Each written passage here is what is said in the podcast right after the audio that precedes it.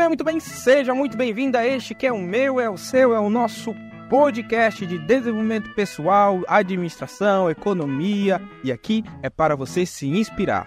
E lembre-se que para isso basta se inscrever, ativar o sininho de notificação, sabe, compartilhar para geral, se esse episódio aqui, claro, for útil para você com certeza será. E deixar aqui nos comentários, né? Olha, olha que episódio legal, gostei demais. E sabe, eu sou Emanuel Menezes e você está no estúdio do Invest na Mente. Eu sou Thalita Freire Maia, psicóloga e neuropsicóloga, especialista em altas habilidades e superdotação. Vou te ajudar a desvendar as suas habilidades. É isso aí, nós estamos hoje com a Talita Freire e nós vamos falar sobre mentes brilhantes, desvendando habilidades extraordinárias. Olha só que tema interessante, fazia um tempo já que a gente queria gravar sobre esse tema e hoje nós temos essa oportunidade com a Talita. E agora é os recados paroquiais. Talita, a gente nesse primeiro momento a gente gosta demais de, sabe, a carteirada, gente. Dizem que não é muito bom e, e eu concordo, não é muito bom em outras ocasiões, mas aqui é excelente. Dê-nos a sua carteirada, fale mais sobre você na sua área de atuação e aí a gente já vai começar a, de fato dentro do assunto. Então, eu sou a Thalita, sou psicóloga, especialista em neuropsicologia e altas habilidades de superdotação. Apaixonada por essa área desde 2010, quando eu resolvi aí aprender a desvendar essas habilidades, né? pouco faladas, pouco conhecidas, cheias de mitos, e aí me interessei, resolvi investir bastante nessa área. Então, atuando aí principalmente na avaliação de, de altas habilidades de superdotação e na assessoria também nos casos necessários para que essas pessoas realmente possam usar as suas habilidades a seu favor. Perfeito. É, é como que foi a, a, esse essa sua entrada para essa área? É uma área muito interessante, né? Que, que brilhou os seus olhos. Mas como é que foi? Ah, tipo, não acredito que foi simplesmente um dia você se levantou, ai, vamos. vamos estudar isso daí. Você é psicóloga, neuropsicóloga, neuropsicóloga né? Como é, que, como é que foi a sua trajetória inicial? Então, as altas habilidades surgiram na minha vida, assim, bem por acaso, realmente. Eu, na época, confesso que não tinha muita familiaridade com esse tema e trabalho, sou funcionária pública também, né? E no meu trabalho houve essa necessidade de se trabalhar com isso dentro da educação especial. Porque, querendo ou não, as altas habilidades, elas fazem parte da educação especial. Mas elas são deixadas de lado, né? Se dá muita ênfase mais para os transtornos, as deficiências, e pouco se fala das altas habilidades. E como eu sempre trabalhei ali na educação especial, houve essa necessidade de mudar o olhar. E aí eu comecei a me aprofundar, frequentar congressos, cursos, assistir palestras, ler muito por conta própria. Sou uma pessoa autodidata também. E aí esse tema me pegou de jeito, me deixou realmente apaixonada e eu fui é, me aprofundando cada vez mais nisso. Então, desde 2010, tenho trabalhado nessa área e aí ampliado, né? Saído lá só do, do meu serviço público e ampliado isso para poder atender um público maior também no consultório particular. Tá, o que que defina para nós para a gente começar é, é, já na nata, né? É, o que que são altas habilidades, né? O que que são habilidades extraordinárias para a gente? Então, altas habilidades, superdotação, Primeiro, para começar, é a mesma coisa, tá? Às vezes a gente fala altas habilidades ou superdotação e as pessoas acham que tem diferença e não tem. Altas habilidades quer dizer que você tem alguma habilidade acima da média em relação à sua faixa etária, tá? Aliada a essa habilidade superior, você também apresenta muita criatividade e comprometimento muito grande dentro daquela área de interesse, tá? Então, esses três anéis compõem a identificação das altas habilidades de superdotação. E quando a gente fala em habilidade acima da média, né, Emanuel, a habilidade se estende aí pelas inteligências múltiplas. Então, não, não precisa eu ter um QI extraordinário mas eu posso ter habilidades em outras áreas de inteligência que não são necessariamente medidas por um QI. Excelente. E, e, e aí a gente vai é, vai ter alguns casos, inclusive eu quero ter alguns casos aqui. Acredito que você trouxe alguns casos para nós, para a gente comentar. É, mas todo mundo já encontrou um amigo muito inteligente. Ou muitas das vezes é essa pessoa, a pessoa inteligente do grupo. É, é, agora, é frustrante quando essa mesma pessoa em outras em outros momentos se dá muito mal em alguma, em alguma área específica, né? Seja na área da comunicação, seja na área aí da matemática, do português, né? Tem muita gente boa. Nós temos casos aí, tem uma casa de, de uma criança que ficou muito famosa agora. Foi daquela criança que ela fala muito bem. Foi até, uhum. fez uma propaganda pro Itaú, se não estou enganado. Itaú nos patrocina. Aí, é... E aqui dali a gente olha, não, é uma habilidade. É uma habilidade. Não é comum, entendeu? Você vê uma criança de dois anos falando palavras com sílabas, assim, difíceis de serem faladas, né? Perfeitamente. É, perfeitamente, isso, com uma dicção perfeita, que é outra coisa, né? Não é só falar. É porque você, eu posso falar e ninguém vai entender nada, né? Mas a, a criança fala com, com, com uma, uma habilidade, assim, que é, chega a assustar. É, é, chega a assustar. Assim, uhum. e, e aí, quando. E que é outra coisa também que talvez a gente, a gente até entre, que é justamente essa vulnerabilidade, né? Por exemplo, nós temos essa criança que ela fez um comercial. A gente não vai entrar aqui no mérito da questão, mas e se eu começar a for uma for um problema que está sendo exposta? A criança foi exposta porque ela tem uma, uma habilidade, né? Então, talvez aí vamos pensar isso no, no campo maior.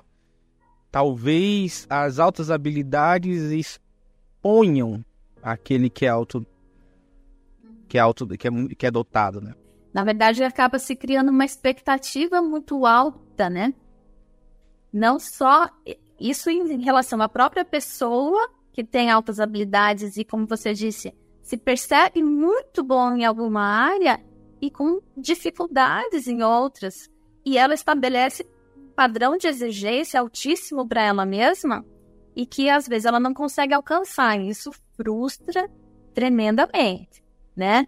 Então, isso é uma das coisas que podem gerar alguns problemas aí para essa pessoa.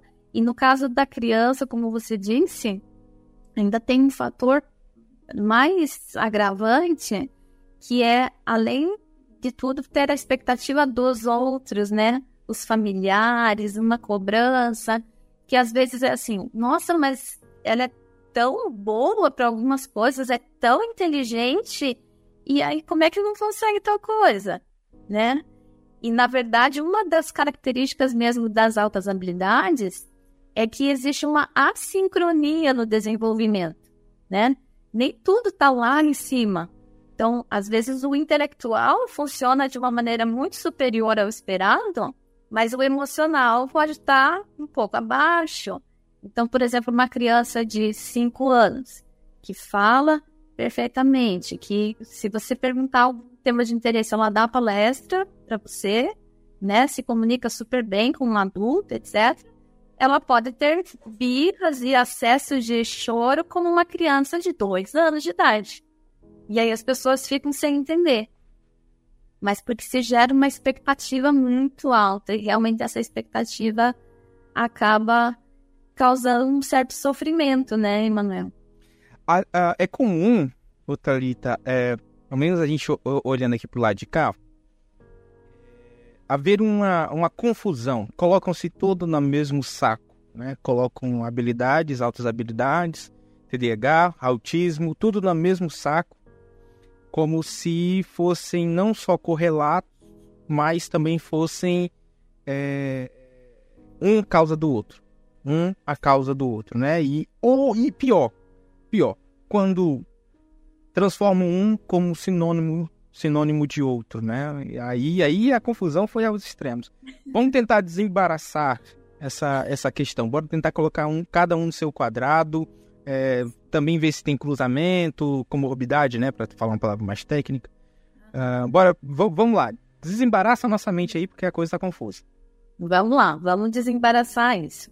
Então, altas habilidades, ela vai ter algumas características realmente que acabam se confundindo com características que são de transtornos, como o TDAH, por exemplo, ou o autismo, né?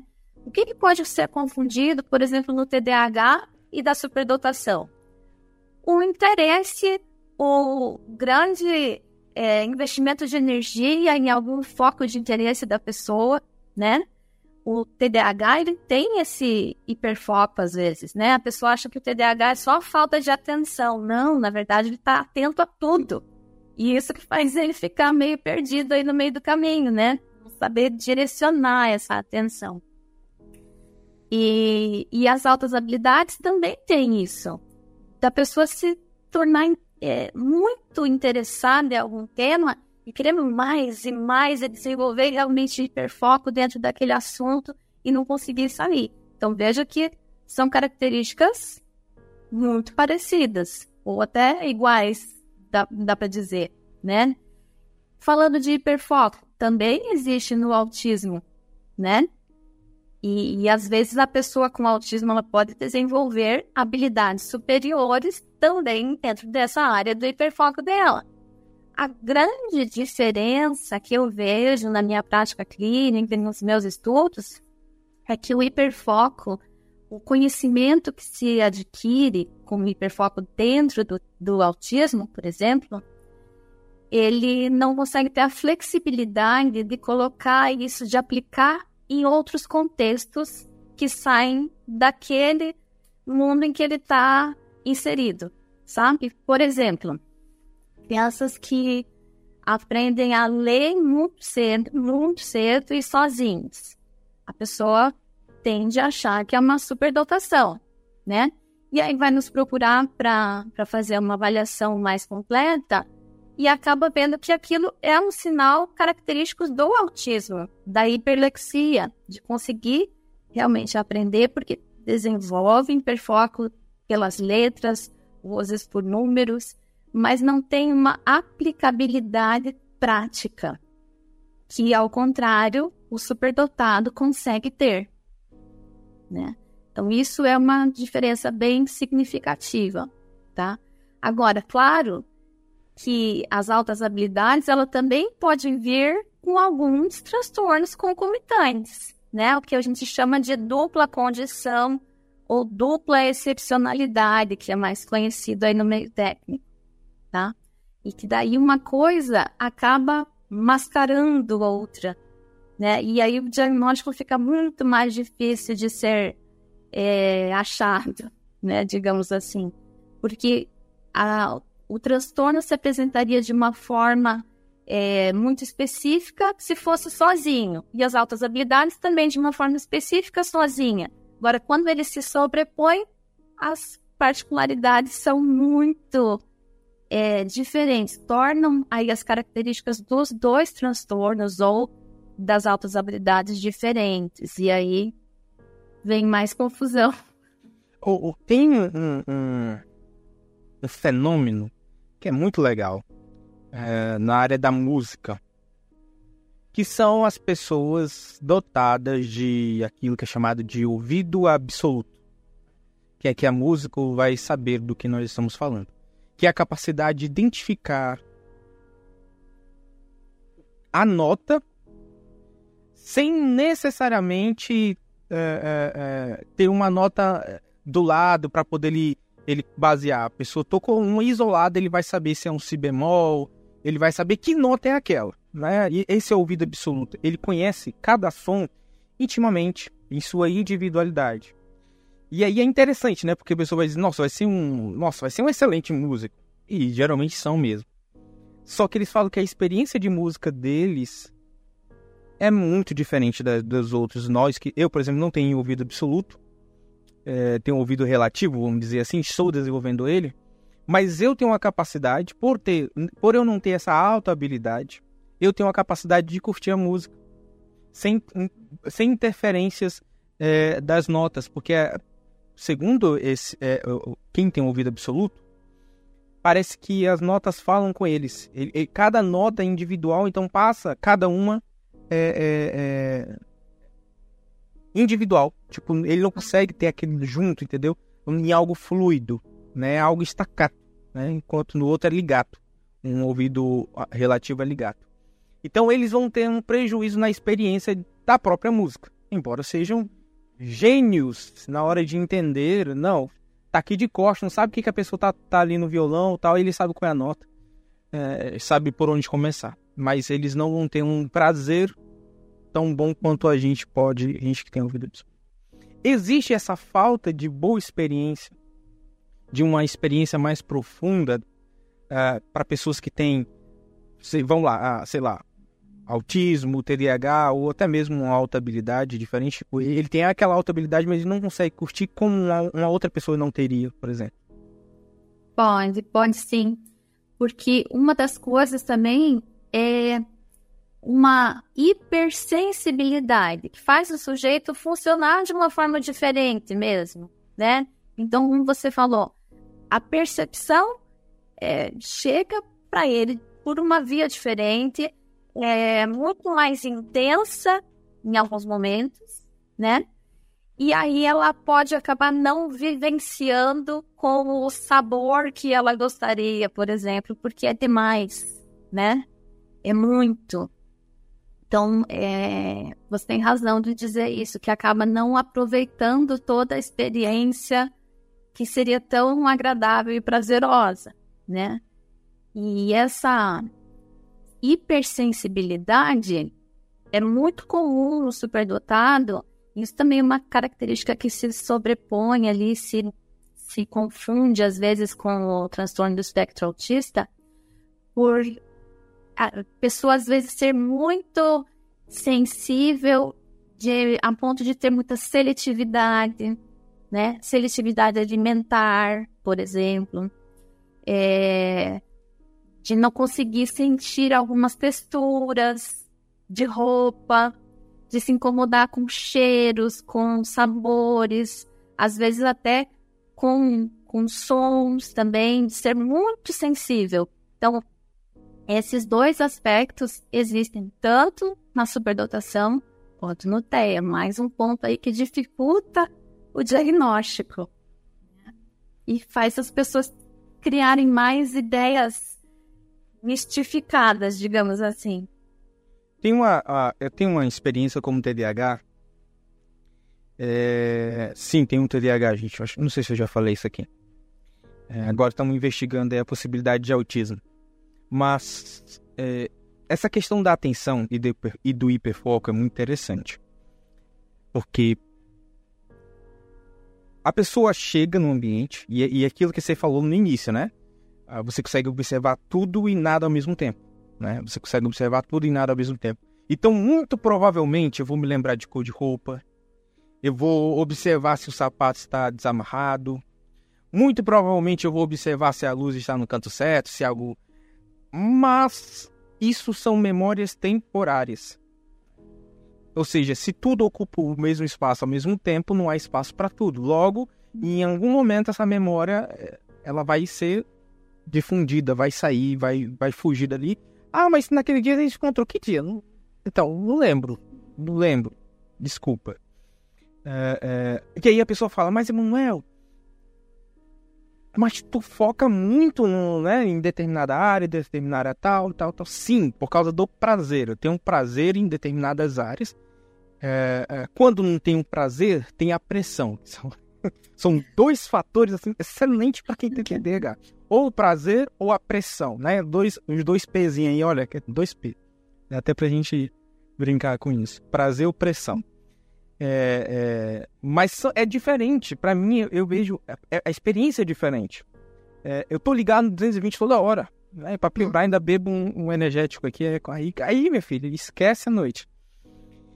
Mas, é, eu, eu observando, me parece que o hiperfoco do, do autista me parece ser diferente, mas que é, do outro lado, né, de quem está aqui do outro lado, não sou um técnico nem nada para avaliar, mas a minha avaliação me parece ser muito diferente, porque, ah, segundo o que eu observei, a, os meus focos eles podem ser rápidos.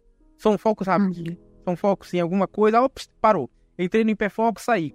Enquanto que outras pessoas que estão já diagnosticadas dentro do, do, do espectro autista, é, é, o, o hiperfoco ele dura dias, meses, anos. anos. Você confirma mesmo essa, essa diferença? Existe mesmo essa diferença do hiperfoco do autista e do hiperfoco do TDAH? Sim, eu percebo isso também. Realmente é, é uma diferença bem importante. Porque o hiperfoco é mais curto do TDAH porque ele está ligado em muitas coisas ao mesmo tempo, né? Então, ah, despertou interesse, foi. Despertou interesse em outra coisa, foi. Agora, o autismo, por ele ter menos flexibilidade cognitiva, o hiperfoco realmente é mais permanente, mais longo e, e é difícil sair daqui, muito difícil, né? Que não é tão difícil assim para o TDAH. Inclusive, por ser é, é, é, é, é memória RAM, né? Parece que toda a memória do, do TDAH é memória RAM. Que facilmente se perde. É, até rancou, né? Até para rancou dizem que TDAH, é. e eu posso falar pra, por mim mesmo, eu não lembro de alguma pessoa que eu tenha rancou agora. Rancou, não lembro.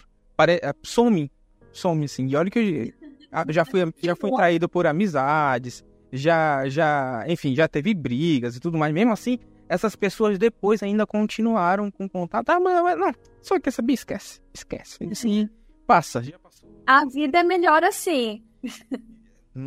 Então, mas eu posso estar exposto a risco também, né? Por é, sim. Tá, mas... Prós e contras. Sim, com certeza. É, é... Você tem casos de altas habilidades que você tratou? Alguns casos? Pode ser casos que você tenha tratado, pode ser casos que você tenha estudado, seja algum paper que alguém jogou na internet aí. Uh, eu queria ouvir casos. Casos. Tá, vamos lá. Vou te contar um caso, então, de.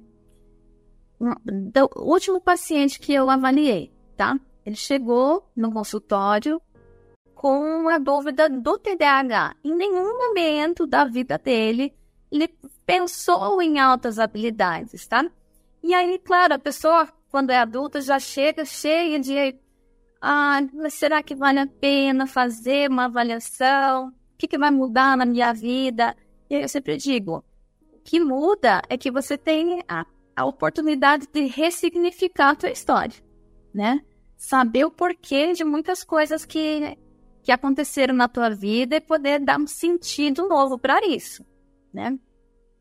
Então, essa pessoa me procurou para é, saber sobre o TDAH, que era uma dúvida frequente na cabeça dele, e pessoas falando: ah, você deve ser especial, né? Se você fosse meu aluno, você seria um aluno especial, porque você teria dificuldade. Mas, conversando com essa pessoa, isso já é mais de, de 40 anos e tudo mais, é, existiam outras características que não são compatíveis com o TDAH, né? Porque o TDAH, ele acaba causando algum prejuízo, seja na escola, na época que a pessoa está aprendendo, né? Seja prejuízos relacionais, com amizades, é, relacionamentos amorosos, tudo mais. E aí não tinha esse prejuízo, principalmente na aprendizagem, nunca teve, né? Mas tinha essa agitação de não conseguir realmente parar, de não gostar de estudar de jeito nenhum, mas chegava na hora da prova e fazia tudo, tá? E aí, então tá, vamos fazer a avaliação para ver se você tem realmente o TDAH. E aí o que foi aparecendo foram habilidades realmente fantásticas, uma oralidade excelente, né? Mas uma insegurança muito grande. Então, quando eu comecei a sinalizar das altas habilidades, é, essa pessoa não acreditava nisso. Porque por muito tempo ele ouviu o problema, né? Você é diferente, é, você precisa de tratamento, você precisa resolver seus problemas no, com a psicóloga, você precisa se tratar, digamos, né? Pelos seus problemas. E aí, falando então das habilidades dele, que eram muito difíceis de serem reconhecidas, auto-percebidas, no final de tudo, um QI acima de 130 e poucos, né? Que é considerado muito, muito alto, muito superior à média da população, né? Considerando a faixa etária dessa pessoa. E aí, é, existia características de, de TDAH? Sim, existia. Mas são aquelas características que se confundem, né? Então, a agitação por quê? Porque para ele era entediante ficar na sala de aula quando, era, quando ele era pequeno. Ele não aguentava ficar ali porque, porque ele já sabia tudo. Ele aprendia fácil, rápido. Então, não conseguia ficar. É, ia brincar, os amigos não entendiam a forma de raciocínio, não entendiam as brincadeiras. Então, acabava gerando conflito. Ah, deixa ele de, lado, deixa o Joãozinho lá, não querendo brincar com ele, tá fora. E ele sempre se sentindo excluído, autoestima lá embaixo, né? E aí foi conseguindo desvendar o seu potencial e ver que de TDAH não existia nada, existia muito foco de atenção, né? Em que ele pôde desempenhar aí uma carreira de sucesso, de muito sucesso, aliás, e, e, e a agitação por conta de, de ser diferente, de ter uma percepção, um raciocínio diferenciado, né? A gente sempre fala, é uma condição diferenciada, não é ser melhor ou pior do que as pessoas, mas é funcionar de um jeito diferente. E é o que a gente diz da neuroatipicidade, né? O cérebro realmente processa as informações de forma mais rápida com mais qualidade e isso deixa a pessoa muito diferente da maioria, né? É o que a gente diz do fora da curva. Tá, mas tem a... Quando eu, eu, eu, Fazer esse episódio é muito complicado porque eu sou o objeto. Eu sou o objeto. né? Não das altas habilidades, eu, não, eu não, não vejo em mim altas habilidades. Mas tem a... a... Quando eu, eu tenho uma lembrança acho 2014, eu ainda era estudante de ensino médio. E eu me lembro que por causa de uma jornada que na época eu era guarda-mirim, então tomava um grande esforço corporal meu, um grande esforço físico, e quando eu ia para a sala eu dormia. Uhum. E eu tinha, eu tive uma experiência nesse ano muito diferente de quase todas as outras, os outros anos anteriores, que era eu dormia dentro de sala de aula e mesmo assim foi o ano que eu tirei excelentes notas. Deixa. Coisa tipo, teve uma vez de uma mate, de matemática, foi não, biologia. Biologia. Biologia, inclusive, teve um que eu passei no segundo bimestre e, aí foi, foi uma história muito legal. Mas enfim. E aí, eu me lembro que eu dormia muito cansado e eu estava envolvido em outros projetos também, TDAH também aqui, né? Uh, então tinha que estar que, que tá ali sempre é, envolvido em projetos e quando eu estava na aula de biologia eu dormia ou saía de sala para fazer esse outro projeto. E o professor não gostou nada disso. E aí eu me reuni com meus amigos para a gente estudar, já assim, nas últimas duas semanas antes da prova, eu reunia e geralmente eu era o professor, gosto muito de ensinar e tal. Mas naquela semana específica eu falei, em biologia eu só vou sentar e aprender porque eu não estudei. Ba rápidas olhadas no quadro de biologia. Mas tá ali tá incrível, incrivelmente isso na aula, na, na, nessa aula, nessa revisão que meus amigos e eu fazíamos, é, não chegou ninguém para dar aula de biologia. E eu dei todas as aulas e quando chegou, gente, é biologia, quem vai? Ninguém. A minha surpresa ao perceber que quando ninguém foi, eu falei, tá, gente, alguém tem algum caderno aí anotado, com algumas anotações? Eu peguei aquele caderno, li todas as anotações. E eu sentia, eu posso. Eu, gente, é porque vai parecer mentira, vai parecer, mas eu sentia parecendo que tinha coisas ligando aqui dentro. Que eu falava são os neurônios fazendo sinapse. Eu sentia isso. Eu sentia, parecia que as coisas estavam se ligando lá dentro, peças estavam se encaixando. Uma experiência muito fora assim do normal. Eu nunca uhum. tinha sentido isso tão vivamente quanto naquele dia, tão, tão pesado naquele dia. E eu dei aulas com sucesso. Na hora eu falei, gente, matei a charada já. Ah, isso aqui, isso aqui, tá tá tá, tá, tá, tá, tá, tá, fiz toda a união. E ainda assim consegui tirar a maior nota de todos os outros grupos. Ninguém ficou para trás, mas eu fiquei à frente de todos os outros. Até mesmo porque eu acho que pelo exercício de ensinar, é, dizem que a gente aprende mais. Sim. E aí eu ensinei e passei. E esse não foi o único caso, né? Porque todas as aulas eram prejudicadas de, de determinada forma. Mas eu olhava, e é engraçado que eu dormia, e às vezes quando o professor, Manuel, ô professor, tá dormindo? Tô não, dormindo, chapado de sono. Então responde aqui no quadro. Responde aqui pra mim, o que, que é isso? E eu olhava e falava, ah, tal, tal, tal, tal. Voltava a dormir. E voltava a dormir. A ponto de alguns amigos meus virem conversar comigo dentro de sala de aula, falar, e começa a gente conversa, né? Conversa. Tava entediante a aula de química ou algo assim do tipo. Aí a professora olhava, fulano, não era comigo. Fulano, oi professora, deixe de conversa. Ah, professora, isso não é nada não. Deixe de conversa porque o Emanuel já sabe. Vai, volta. já sabia que eu respondia, né? Uhum. Então, mas por que não seria uma alta habilidade aí? É. Tem o, fator da. Aí eu posso dizer que é TDAH, comprovadamente, porque eu tive prejuízo social. Eu tive prejuízo social.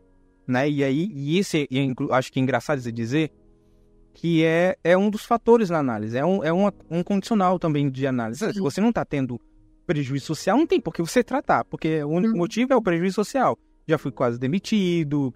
Não me uhum. pergunte como coisas óbvias e básicas passavam na minha frente eu não percebia.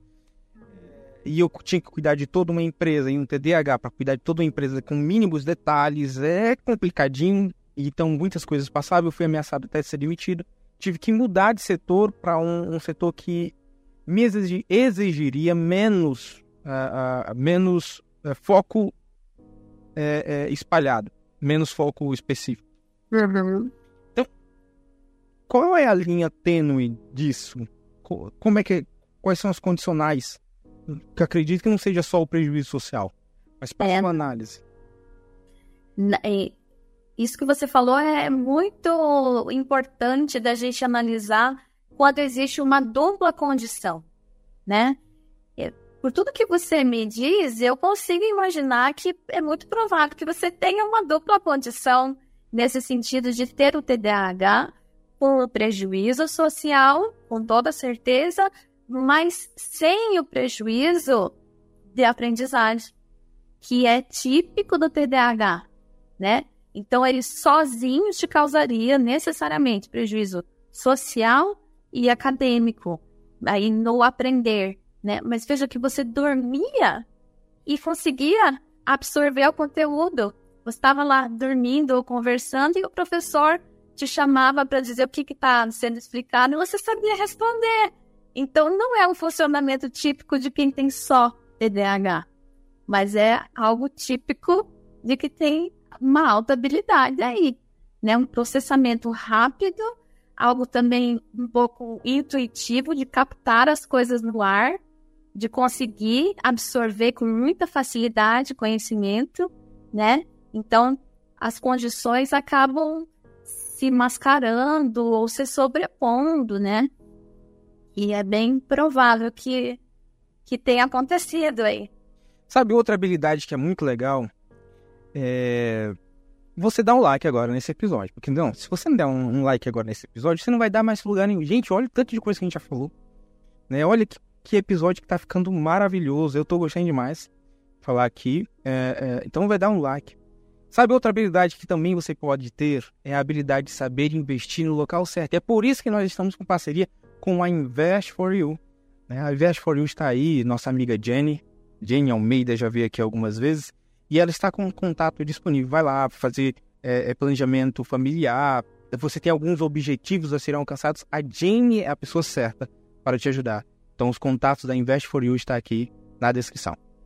É, ainda sobre habilidades, altas habilidades, é, quais são as habilidades mais comuns? Assim, comum, comum é, é, É, acho que comum, porque normal é, não é normal. Então, comum. Quais são as, as, as altas habilidades que comumente aparecem para você?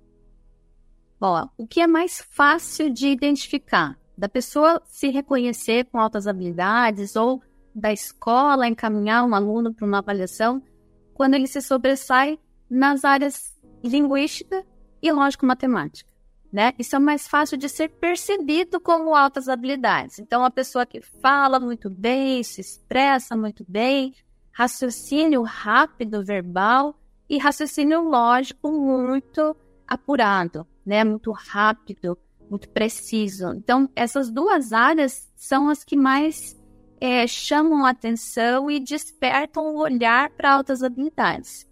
Agora, me lembrei de um caso bem interessante, Emanuel. Tinha um menininho de uma escola que eu atendia que era visto como um menino com dificuldade de aprendizagem e foi encaminhado então para o setor de educação especial para investigar as dificuldades dele. E aí fomos à escola, né, ver o que estava acontecendo. O menino estava sempre olhando para baixo. Caderninho de desenho estava embaixo da carteira, né? professora ensinando e ele desenhando. Meu Deus, o fulano não presta atenção em nada. Onde é que tá? Tá dormindo. Né? Volta pra aula, presta atenção, responde a professora. E o menino sempre ali, com a cabeça baixa, parecendo que não tava nem aí, né? Não se ouvia nem a voz do menino, porque ele já era rotulado como um aluno com dificuldade, com problema, não vai para frente. E aí, quando a gente pega os desenhos que ele estava fazendo ali embaixo da carteira, eram desenhos extraordinários, com uma riqueza de detalhe, assim, incrível. Noção de perspectiva, saindo completamente do senso comum e do que é esperado uma criança que na época tinha 9, 10 anos, tá? E aí, pensamos nessa possibilidade de altas habilidades, superdotação nessa área criativa do desenho. Meu Deus, fomos vistas, eu e a minha colega psicopedagoga que trabalha comigo, como loucas, né? Como que essa criança com tanta dificuldade, que não presta atenção em nada, que não escreve uma palavra no caderno, nem abre o caderno, vai ter altas habilidades? Como assim? Notas péssimas? E aí a surpresa foi que na avaliação ele mostrou não só a habilidade acima da média no desenho e na criatividade, mas no todo, no geral, ele tinha muito potencial, mas estava lá escondidinho, que ninguém apostava nesse menino, ninguém nem sabia que ele desenhava. E a partir do momento que ele foi reconhecido e visto, que foi a partir do desenho, né?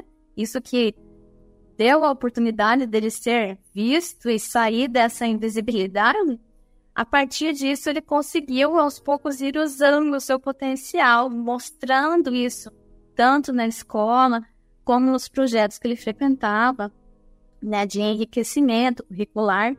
E aí, de repente, essa criança era outra. Ele não olhava mais só para baixo, ele conseguia olhar para frente, sabe? Ver um horizonte maior ali para conseguir colocar suas altas habilidades em prática e poder ser reconhecido. Isso foi um trabalho assim muito gratificante, sabe? Então aparece bastante essas habilidades na área lógico-matemática e na linguística, mas existem aí mais várias que acabam ficando é, em segundo plano, né? Ah, eu gosto muito de fazer listas. Lista de tal, teorias de tal, gosto muito de criar teorias. Nossa, gosto mais disso. E eu queria aqui fazer uma lista. Eu, eu, eu tenho que tomar cuidado, porque eu sei que por ser uma área uh, mais da, da, da ciência, eu sei que aqui também não querem reconhecer a, a psicologia como uma área é, é da ciência ou é da medicina, né? Tem, tem esse debate aí. É, ela é uma área da ciência, mas não. A da medicina não, não querem incluir. É, e o que é uma pena, né? Mas enfim, esse aí é, é, é um detalhe para outro negócio. Mas, com muito cuidado, eu queria ter uma lista. Eu quero, quero duas listas se for possível. A lista de, é, de características, tanto. Geralmente o TDAH vai ter isso, isso, isso, isso, ou o autismo vai ter isso, isso, isso. Ou você que tem aí altas habilidades, geralmente você vai ter isso, isso. Quem tem altas habilidades, pelo que pouco a gente falou, pouco entre aspas, a gente já consegue ter um, ali um caminho mais ou menos por onde seguir. E também eu quero ter uma lista sobre de áreas de atuação. A gente já sabe que áreas de criatividade, ó, para quem é alta habilidade e TDAH, então, em áreas que tem criatividade, muito boa. Eu sei que outros que também parece que é tecnologia, né? Tecnologia, geralmente, quem tem TDAH é assim, área, e, e são as duas áreas que eu sou envolvido, criatividade e tecnologia. É, é, assim, as duas juntas, né? E outra comunicação, por incrível que pareça, comunicação também tá. Tem, geralmente quem tem TDAH tem a ver com comunicação. E aqui também já tem. já estamos por aqui. Então eu queria essas duas, duas listas, áreas de atuação que geralmente tem é, e, é, e, áreas de características, né? O, o, que são. Como é que é o nome? É, é, é meu Deus, quando é aparente. Deus, características aparentes. Como é que é o nome? Agora eu não lembro. Agora esquece. Vamos lá. Que se destacam, que se sobressaem, né? Características marcantes. Então, das altas habilidades, superdotação, desde muito cedo a gente consegue listar algumas características. É, raciocínio mais rápido, né? Mas ainda antes disso, antes da pessoa conseguir mostrar esse raciocínio, já quando bebê, a gente consegue identificar características diferentes. Por exemplo, de bebê que não dorme. Sabe? Bebê que não dorme, chora a noite inteira. Mesmo? Aham. Uhum pode ser sinal já de uma hiperatividade e pode ser sinal também de altas habilidades que vai se desenvolver lá para frente. Então, que é muito ligado, muito ligado em tudo. Então, dormir é perda de tempo desde muito cedo, né? então, bebês que estabelecem um contato visual diferenciado já desde de muito pequenininho, sorri, tem os marcos do desenvolvimento antecipados. Então, a precocidade é um sinal marcante, tá? Necessário para a gente considerar altas habilidades. Independente de qual aspecto seja precoce, seja no desenvolvimento psicomotor ou no desenvolvimento da linguagem, essa criança vai apresentar alguma precocidade, tá? Aí, na linguagem, vai ter mais facilidade de comunicação, facilidade para usar as palavras, né? Vocabulário excelente que surpreende os outros, é, facilidade para cálculo mental, na maioria das vezes, e às vezes isso faz com que a pessoa tenha dificuldade em colocar no papel, né? Dificuldade muitas vezes na escrita também, porque o pensamento é tão rápido que a mão não acompanha. E aí essas pessoas acabam se perdendo, perdendo o raciocínio na escrita ou tendo dificuldade, come letra, perde a ideia quando vai para o papel, porque a ideia é tão rápida na cabeça que, que o motor não acompanha. É, perfeccionismo é uma característica marcante também, quanto dessa autoexigência e do alto padrão que se estabelece para si mesmo. É, que mais? Nossa, são. Rigidez são... de pensamento. Né? De pensamento que é mais comum no, te... no TEA, né, no autismo, no transtorno do espectro autista. A pouca flexibilidade, né? Que já é a limitação, né? No. Isso daí é uma imitação. Exatamente. No, no autismo, essa dificuldade para quebrar rotinas, né? Muita sensibilidade também ah, barulhos, toques. No caso da minha esposa, no caso da minha esposa, nós somos nós somos evangélicos. E algum, em algumas atividades, algumas reuniões, o som às vezes está um pouco alto. Minha esposa é autista. E aí a, ela já faz o um sinalzinho para mim. Já mostra que por momento ela vai entrar em crise. Hum. Então aí já eu já tento fazer alguma coisa, vou embora, a gente já sai antes, porque é, é um condicionamento, né? ela tem essa condição. E aí é muito importante. O problema é quando não é diagnosticado cedo, né? Isso que eu ia falar. Quando você sabe disso, é muito mais fácil lidar, né? Por isso que a identificação ela é importante e o, o mais rápido que se possa identificar, melhor, para que você saiba como lidar com isso, né? Com as limitações, com as coisas que são impostas aí pela própria condição. Ah, e a lista e as listas de áreas, áreas de atuação, áreas de atuação, ah, áreas de atuações das altas habilidades? Isso, altas habilidades, pode falar também do, do TDAH. É, é, geralmente aí tem. Eles compartilham, né? Compartilham é.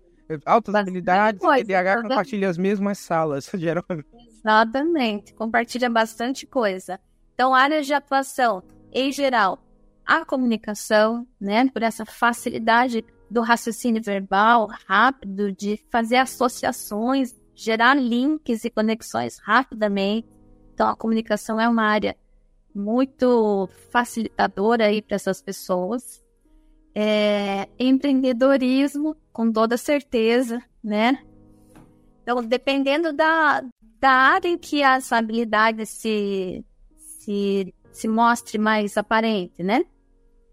Claro que vai ter pessoas com altas habilidades que são extremamente introvertidas. E aí a área da pesquisa vai favorecer essa pessoa pesquisa, o estudo, essa dedicação a atividades que requerem mais introspecção, né? Agora, para as pessoas que já são mais expansivas e têm, têm essas facilidades de, de se expressar, as, a área da comunicação é bem forte, né? Na psicologia também aparece muito, porque você precisa compreender o funcionamento do outro, né? Então, essa facilidade de percepção, essa sensibilidade aguçada do, das altas habilidades favorece também a atuação do psicólogo. Isso em várias áreas. E outra coisa importante, as artes, logicamente, né? Nas artes, nos esportes, os filmes que a gente assiste, meu Deus, é, se esses atores, esses diretores não têm altas habilidades, Uma parte lá estão virando noite, meu irmão. Noite no hiperfoco. Noite no hiperfoco, pode ter certeza. É, né? não é... Os youtubers. Youtubers da vida. E, e é incrível, né? Porque é, é, essas áreas, elas são repetidamente preenchidas por esse público. E, e, e é outro detalhe também que eu vejo, o, o, o, o Thalita, que é a questão das múltiplas áreas as múltiplas áreas é. Por exemplo, eu, eu, eu baseio muito assim quando eu vou analisar essa parte, eu analiso por mim, parto, parto né, de mim. Eu, eu já dancei, é, eu já desenhei. Aquela, aquela história do menino que você contou lá, da, da criança desenhando na sala de aula. Então, passei por isso também. Minha mãe foi chamada na escola já algumas vezes. Não foi porque bati em coleguinha, não foi porque empurrei, não foi porque gritei, não foi. Não, é porque eu estava calado, sentado no meu canto desenhando. Né? E por sinal, é, é, com esmero. Desenhei com muito esmero. Ainda hoje me arrisco vez ou outra, tem é, questão de perspectiva e tal. E outra coisa também, né? É, o hiperfoco, quando eu entrei no hiperfoco do desenho, eu digo que foram 50 noites é, é, hiperfocadas para aprender perspectiva. Então, imagine eu com 12, 13 anos já fazendo projetos que se fariam no, no né, em programas de, de de engenheiro, já entendia de perspectivas ao ponto de, de redesenhar alguns prédios interessantes. Então fui chamado para isso.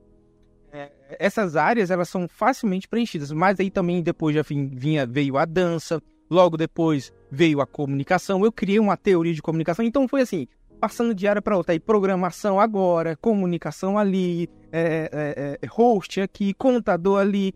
Todas são áreas que eu passei. Então, tipo assim, eu vou conversar, eu consigo fazer inclusive sinapses entre essas áreas consigo fazer analogia de uma área para outra. Agora eu estou no, no hiperfoco do xadrez, estou aprendendo xadrez. Né? Fico muito feliz que na minha terceira jogada eu consegui fazer um, um, um checkmate. E eu consigo fazer essa, essas, essa, essas, essas. Mas aí onde está? Existe o risco da superficialidade. Existe sim o risco da superficialidade.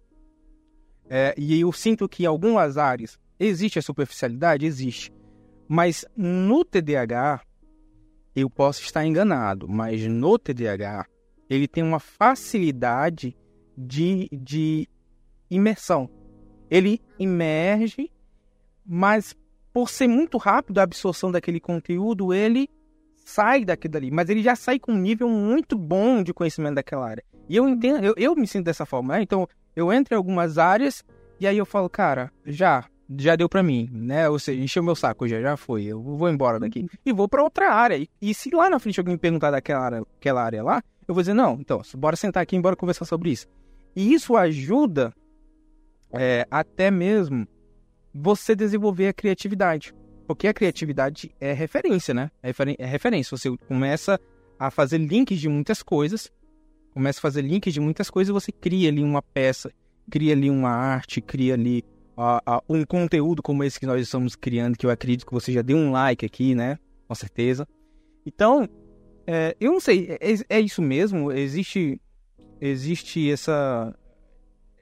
Não é tão superficial. Pelo menos eu, eu olho para mim e não vejo tão, tanta superficialidade. Também sou músico, né? Não vejo tanta superficialidade. Existe isso mesmo? Como, como é, qual é a sua experiência sobre isso? É, existe sim. É, e esse é mais um ponto em comum entre a superdotação e o TDAH, né? De muita intensidade, muitos interesses e que leva a pessoa para várias áreas, né? A grande diferença é que quando a pessoa tem só o TDAH, aí essa superficialidade ela fica mais evidente, né? Ela não consegue se aprofundar tanto. O interesse acaba se perdendo antes do aprofundamento, tá? Dopamina cai aí. Isso. Ah, eu quero experimentar. Então eu vou. Eu quero fazer basquete. Eu vou jogar basquete, mas não quero mais. Pô, Agora eu quero é, quero vôlei. Tá, beleza, joguei um pouquinho, chega, né? Quero fazer um curso de teatro. Fiz um pouquinho, saí. Livros então... interrompidos. Isso, não, não começa, começa e não termina nada. Inclusive, tem uma desculpa boa para essa daqui, tá, gente? Vocês que são acusados de começarem livros e não terminarem, é só vocês mudar a classificação dos livros de vocês. Comece a chamá-los de livros de consulta. Ou seja, os livros de consulta são aqueles que você só vai lá para você descobrir um conteúdo específico. Ah, não, eu quero saber sobre esse assunto. Tá, tá. Terminou aquele livro? Não, esse livro não é para ser lido maratonado. É só para você consultar. Excelente essa desculpa. Até, nossa, eu utilizo, funciona super bem, tá? Excelente, adorei. Vou usar para mim. E é bem isso. Agora, a pessoa que tem a superdotação, as altas habilidades, a tendência é se aprofundar mesmo, né? Se jogar de cabeça.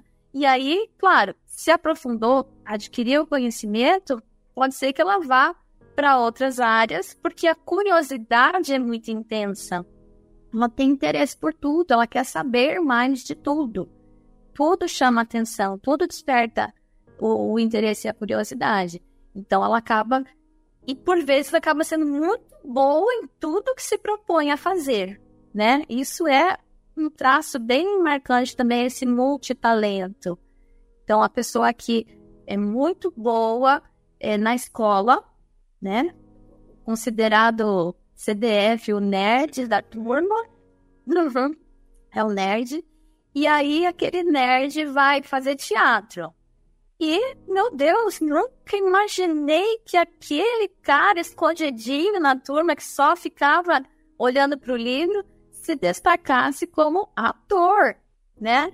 E aí tem aí dois talentos diferenciados. Bom, de repente, o nerd que é ator também sabe tocar música e sabe como. Aprendeu sozinho, porque. É um traço também, né? O, como, é, como é que é o nome? É, a, a, o autodidata, né? Também é um. Autodidata. Isso é uma característica também bem forte, de aprender sozinho. Tem interesse, tem curiosidade, vai atrás por conta própria e desenvolve. Claro que quebra muito mais a cabeça do que o cara que vai estudar mesmo, né? Ter professor que quebra a cabeça, mas tem resultado, né?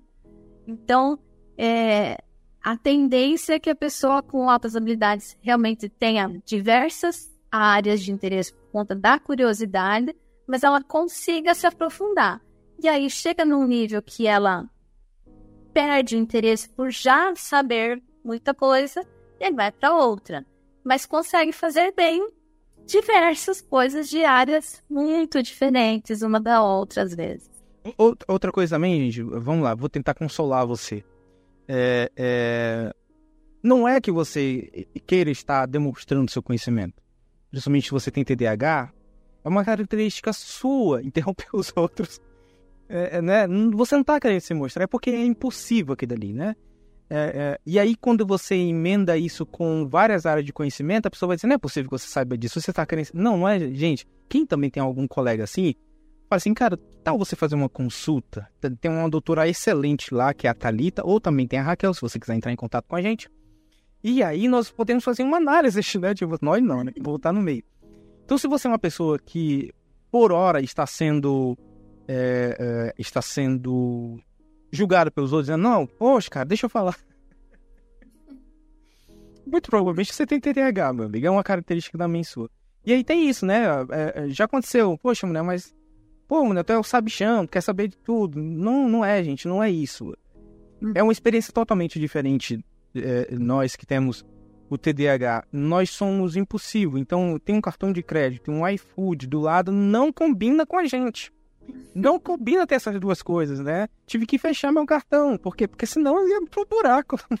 Por quê? Porque a gente tem essa impulsividade. E, e na conversa, então, tô aqui, tô interrompendo a Thalita falar. Né? Fica, fica difícil, né? Eu tenho medo de fazer alguns programas por causa disso. E aí, e eu tô achando, inclusive, que eu vou finalizar o, o, o programa aqui já emendando aqui com, com, com, com uma consulta. Inclusive, já estamos partindo já pro final, mas não é tipo assim, final, acabou, acabou, acabou. Esse é o momento que você já sabe. Nós vamos constranger o nosso convidado, convidando ele, quase que intimando ele a participar outra vez aqui com a gente, né? Trazer ali o ar de sua sabedoria, de seu conhecimento. Então vamos deixar aqui de assalto. Thalita, o convite está aberto, quase que aí uma convocação bora fazer outro que ainda tem muita coisa para falar. Eu sei que tem muita coisa pra gente desenvolver. E mas o tempo, o tempo, o tempo hoje está sendo nosso inimigo. Topas? Com certeza, topo. Tem muita coisa aí pra gente conversar. Tá gravado? O advogado também já tá aqui anotando tudinho. É, Talita, é, o pessoal que queira, queira te encontrar, você também faz é, é, terapia online?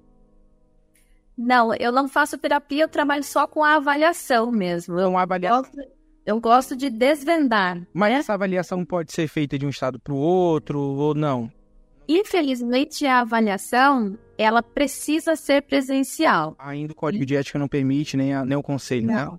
O que é possível é levantar indicadores de altas habilidades. Isso é perfeitamente possível de se levantar online com alguns instrumentos específicos e pela entrevista clínica. Inclusive, né? outra coisa que você que queira aí, tá pensando em alguma área de investir, olha, eu vou te falar, psicologia, pelo que a gente está vendo, vai ter uma grande, um grande crescimento, grande injeção de profissionais aí na área tá, nos próximos anos. Então, ah, eu não sei o que fazer, tenho algumas afinidades aí com a área, gosto bastante de humanos, talvez, né, talvez psicologia seja uma boa para você, tá?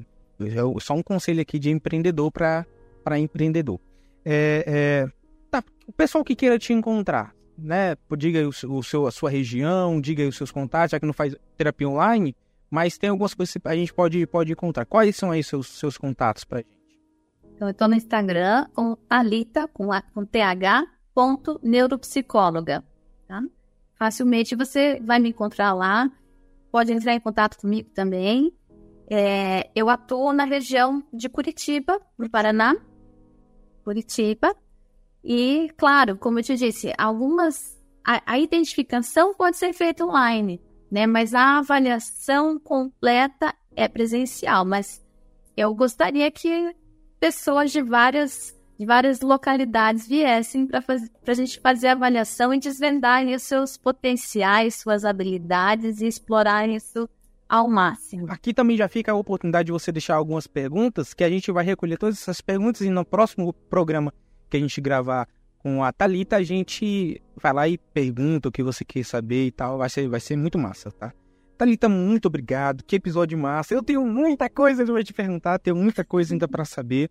É, é um assunto novamente. No, esses dias, eu, nossa, eu, eu, vou, eu tenho que tomar cuidado com o que, eu, que eu vou falar. É um assunto muito bom, tá? É um assunto que eu gosto demais. É, é um assunto do meu interesse. Penso, inclusive, penso, inclusive, em ser mais uma área que eu faço. penso bastante em fazer aí psicologia, estudar alguma coisa aí de neuro. Uh, talvez seja uma área interessante, até mesmo complementar para minha, para as minhas profissões. É, Thalita, muito obrigado. Tá? Muito obrigado a você, patrocinador. Muito obrigado a você, ouvinte. Muito obrigado a você, convidado. Obrigado também você, João, você que leva as culpas e os expôs de tudo aqui. É, e, e, fica aqui só as considerações finais, inclusive considerações finais de Thalita Freire para todo ah, eu agradeço imensamente o convite. Adoro falar de altas habilidades de superdotação, então pode contar comigo sempre que vocês quiserem saber mais sobre isso, a gente vai conversar. Para mim é uma honra e um prazer imenso poder tirar cada vez mais esses superdotados da invisibilidade. Legal, outra coisa também, gente. Vamos lá, vamos lá, vamos descobrir suas altas habilidades. Tenho certeza que tem alguma habilidade alta escondida dentro de você. E o que fica aqui agora é apenas um cheiro no seu cangote e até a próxima.